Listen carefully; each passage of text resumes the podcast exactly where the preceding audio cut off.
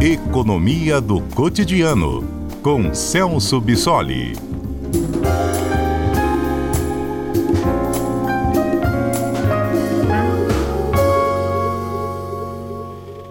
Boa tarde, Celso. Boa tarde, Aurélia, a todos. Celso, a gente sempre fala de inflação aqui no CBN Cotidiano, mas dessa vez a gente está já de fato em 2023 e quais são as projeções para esse ano? Bom, a inflação é sempre um tema muito sensível a todos nós, porque tem um impacto muito direto na, na nossa vida. Então, a, a, liberação dos últimos do IPCA do ano passado já mostra uma tendência para a gente de uma inflação um pouco mais baixa do que nós últimos anos.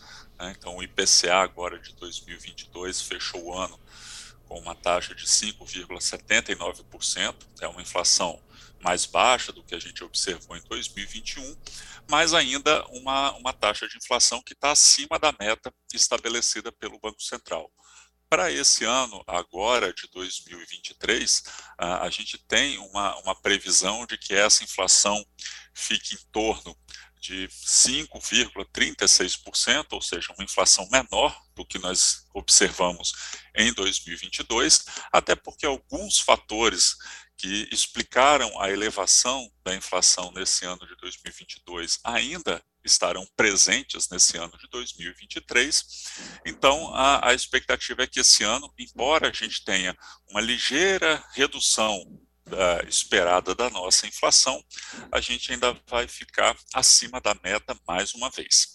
E isso significa na prática para aqueles produtos de consumo básico, porque só para a gente situar também, Celso, a gente estava hoje conversando com uma pesquisadora do DIEESE sobre o assunto de que a cesta básica, por exemplo, né, ela consome mais de 65% do salário mínimo do brasileiro. Isso é um dado também que impressiona e mostra como os preços eles estão subindo e permanecem subindo, né? Isso tudo a inflação vai acaba levando todos esses outros preços correlatos ao consumidor? Sim, é, é na verdade o índice de inflação é, é simplesmente um índice que compila todas essas variações de preços que nós temos nos mais diversos produtos.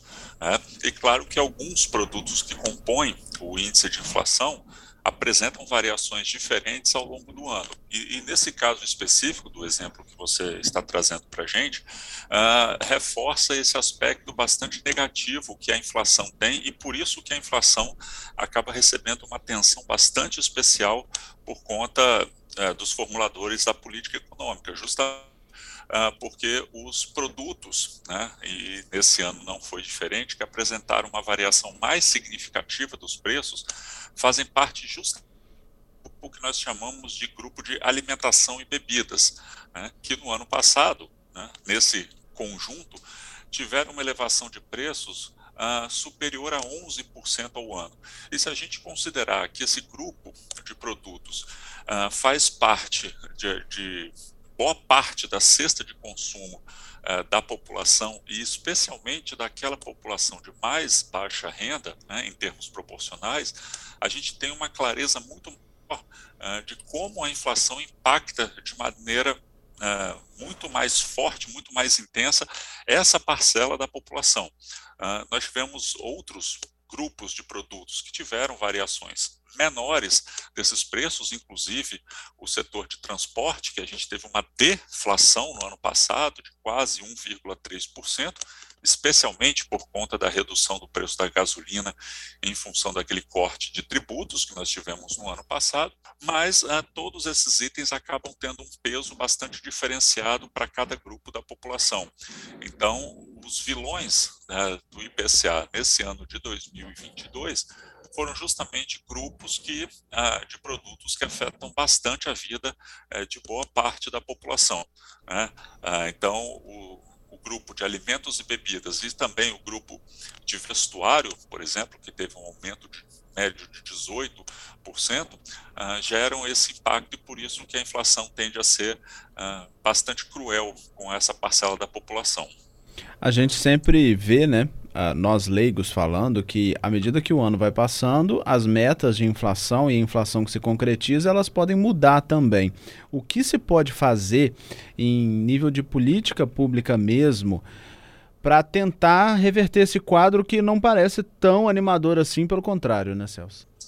É, a, gente tem uma série de instrumentos é, fazem parte da política econômica do governo que são utilizados justamente para tentar controlar a inflação, mas é claro que a gente tem outros elementos que afetam os preços dos produtos que não fazem parte daquilo que o governo tem algum controle. Especialmente aqui eu falo daqueles elementos que compõem o cenário internacional que afetam ah, os nossos preços.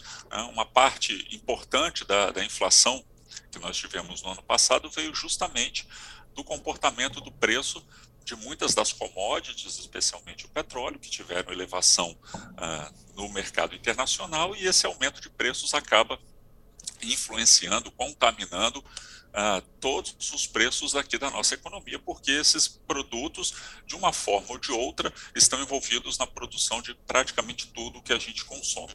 Esse grupo de produtos, né, e e a dinâmica de preços desses produtos escapa àquilo que o governo tem capacidade de influenciar.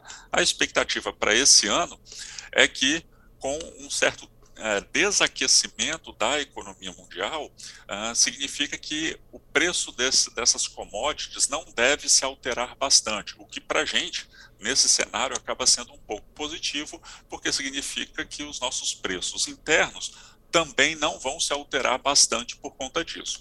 Do ponto de vista do governo, que tem instrumentos para tentar controlar a inflação, ah, basicamente o que nós temos é, de um lado, a política monetária, ou seja, a manipulação da taxa Selic ah, pelo Banco Central para tentar desestimular a demanda, né, quando o governo eleva a, a Selic, ele torna o crédito mais caro, crédito tanto para nós consumidores aqui na ponta, mas também é, para as empresas que vão realizar os seus investimentos. E esse instrumento tem sido bastante utilizado no Banco Central, que elevou bastante a taxa de juros uh, desde a, de 2021. Né? A gente saiu de um patamar de 2% ao ano da Selic e fechamos o, o ano passado com 13,75% ao ano, ou seja, uma variação bastante significativa dessa taxa.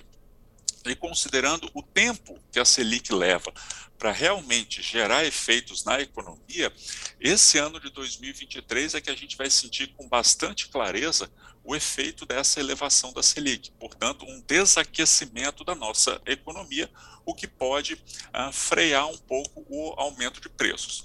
Agora, do, por outro lado, né, para que a gente tenha uma clareza maior de como esse próximo ano, esse ano agora de 2023, vai impactar a, a inflação, a gente tem que considerar outros fatores que podem uh, acabar acelerando um pouquinho a, a nossa inflação. E aqui a gente tem que considerar, claro, toda essa discussão em cima da desoneração dos tributos, que foi prorrogada por, por algum tempo, mas a gente não sabe se esses tributos realmente vão permanecer desonerados até o final do ano ou se isso vai se encerrar no momento dessa, dessa data limite da prorrogação, o que implica um aumento é, importante num grupo de produtos que geram efeito em toda a nossa economia, então a gente não sabe ainda o real impacto da volta desses tributos sobre os combustíveis, e a gente também não sabe como vai se desenhar o cenário sobre a volta da cobrança do ICMS sobre esses mesmos combustíveis. A gente já viu que alguns estados se movimentaram, voltaram a elevar o ICMS, o Espírito Santo ainda não fez isso, mas a gente não sabe qual vai ser o impacto total na economia. E esses dois.